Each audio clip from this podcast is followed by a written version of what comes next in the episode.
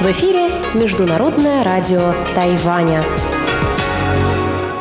Здравствуйте, дорогие радиослушатели! В эфире Международное радио Тайваня. Вас из тайбэйской студии приветствует ведущая Анна Бабкова.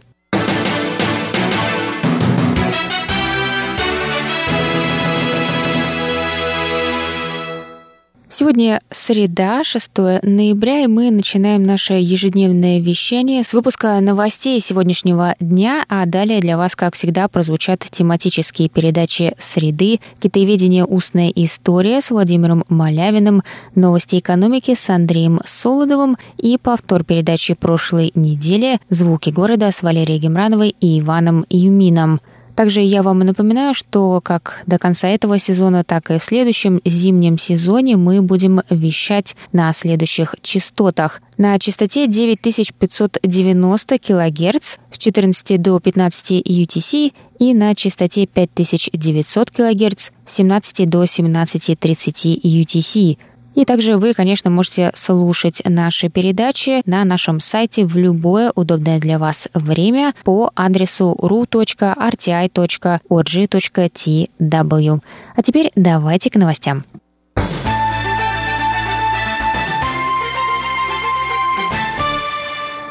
Управление железных дорог Тайваня отменило план по внедрению системы распознавания лиц на железнодорожных станциях, сообщили 6 ноября в ведомстве. План был предложен после нескольких страшных происшествий, резни в тайбэйском метро в 2014 году и взрыве на станции Суншань в 2016 году. Предполагалось, что система позволит не только обнаруживать людей в розыске, но также оповещать о падении пассажиров на пути, нахождении посторонних в закрытых зонах и распознавать другие сигналы потенциальной опасности, как, например, замедление или остановка пассажиропотока. Тем не менее, в управлении рассказали о незаконности подобной системы, нарушающей неприкосновенность частной жизни, что привело к отказу от дальнейшей разработки плана.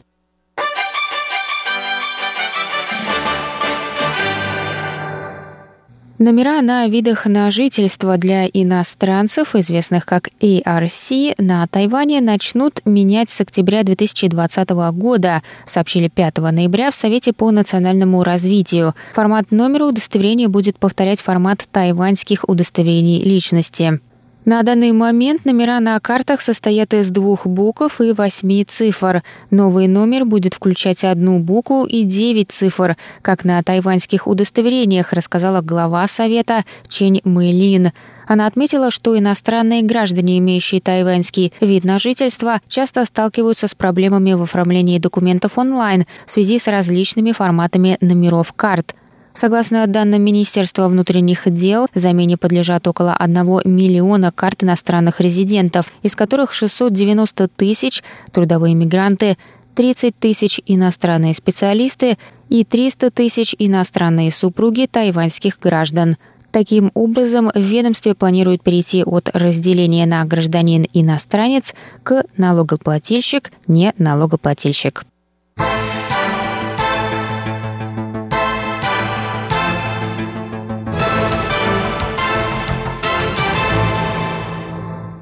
Ходе американско-китайской торговой войны пострадали экономики обеих стран, однако некоторые другие страны, наоборот, извлекли из этого выгоду, в их числе Тайвань, сообщается в докладе, представленном 5 ноября на конференции ООН по торговле и развитию.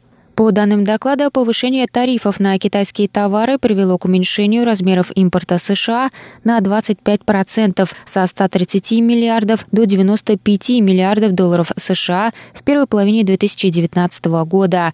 В то же время несколько экспортно ориентированных экономик, в том числе Тайвань, Мексика, Евросоюз и Вьетнам, извлекли из сложившейся ситуации выгоду, и Тайвань больше остальных, рассказал автор доклада экономист Александра Нисита.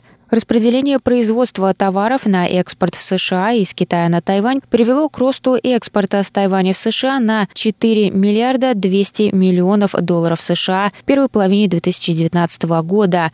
Это превосходит увеличение экспорта на 3 миллиарда 500 миллионов, 2 миллиарда 700 миллионов и 2 миллиарда 600 миллионов долларов США из Мексики, Евросоюза и Вьетнама соответственно.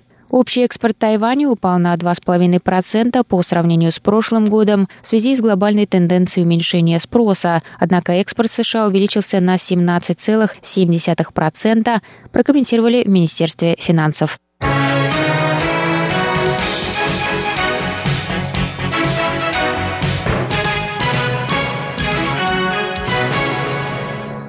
Министр иностранных дел Китайской Республики заявил 6 ноября, что шансы Тайваня присоединиться к всестороннему региональному экономическому партнерству невелики. Всестороннее региональное экономическое партнерство – это торговое соглашение о зоне свободной торговли, охватывающее 10 государств-членов Ассоциации государств Юго-Восточной Азии, а также Японию, Китай, Южную Корею, Австралию и Новую Зеландию. Министр рассказал, что Тайвань сосредоточит свои усилия на участии в других соглашениях, таких как всеобъемлющее и прогрессивное соглашение для транстихоокеанского партнерства, в которое входит 11 тихоокеанских стран, за исключением Китая, что повышает шансы Тайваня на участие в нем.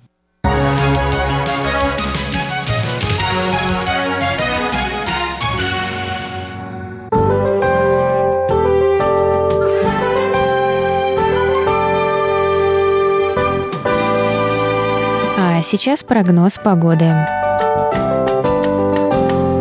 Сегодня в Тайбе было до 26 градусов тепла, солнечно с переменной облачностью.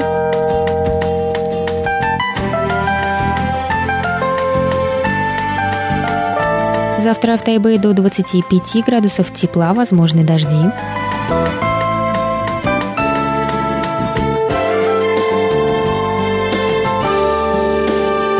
Тайджуне завтра до 29 градусов тепла и ясно.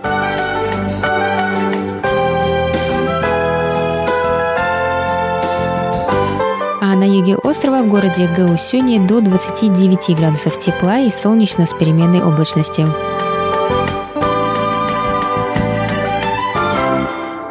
Это был выпуск новостей за среду 6 ноября. Для вас его провела и подготовила ведущая русской службы Анна Бабкова. Далее в эфире вас ждут тематические передачи среды, а я с вами на этом прощаюсь. До новых встреч!